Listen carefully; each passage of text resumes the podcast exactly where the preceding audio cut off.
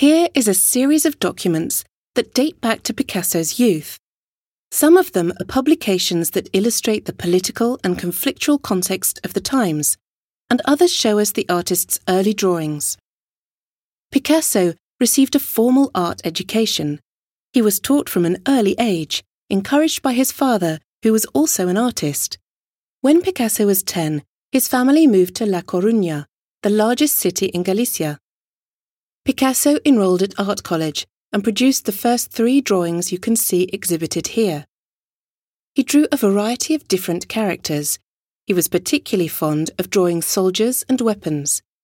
It seems as though they were sketched from life, caricatures that were scratched onto school exercise and textbooks. He would draw rapidly, bringing his figures to life with animated, spontaneous lines.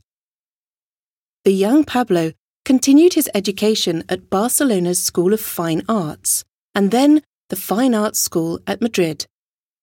Behind you on the left, you will find a second series of documents that date back to this period and include some images of battle scenes.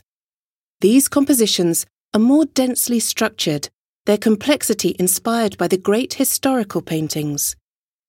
Picasso chose to illustrate some of the famous historical events, such as the Battle of Covadonga which marked the beginning of the Reconquista in 722.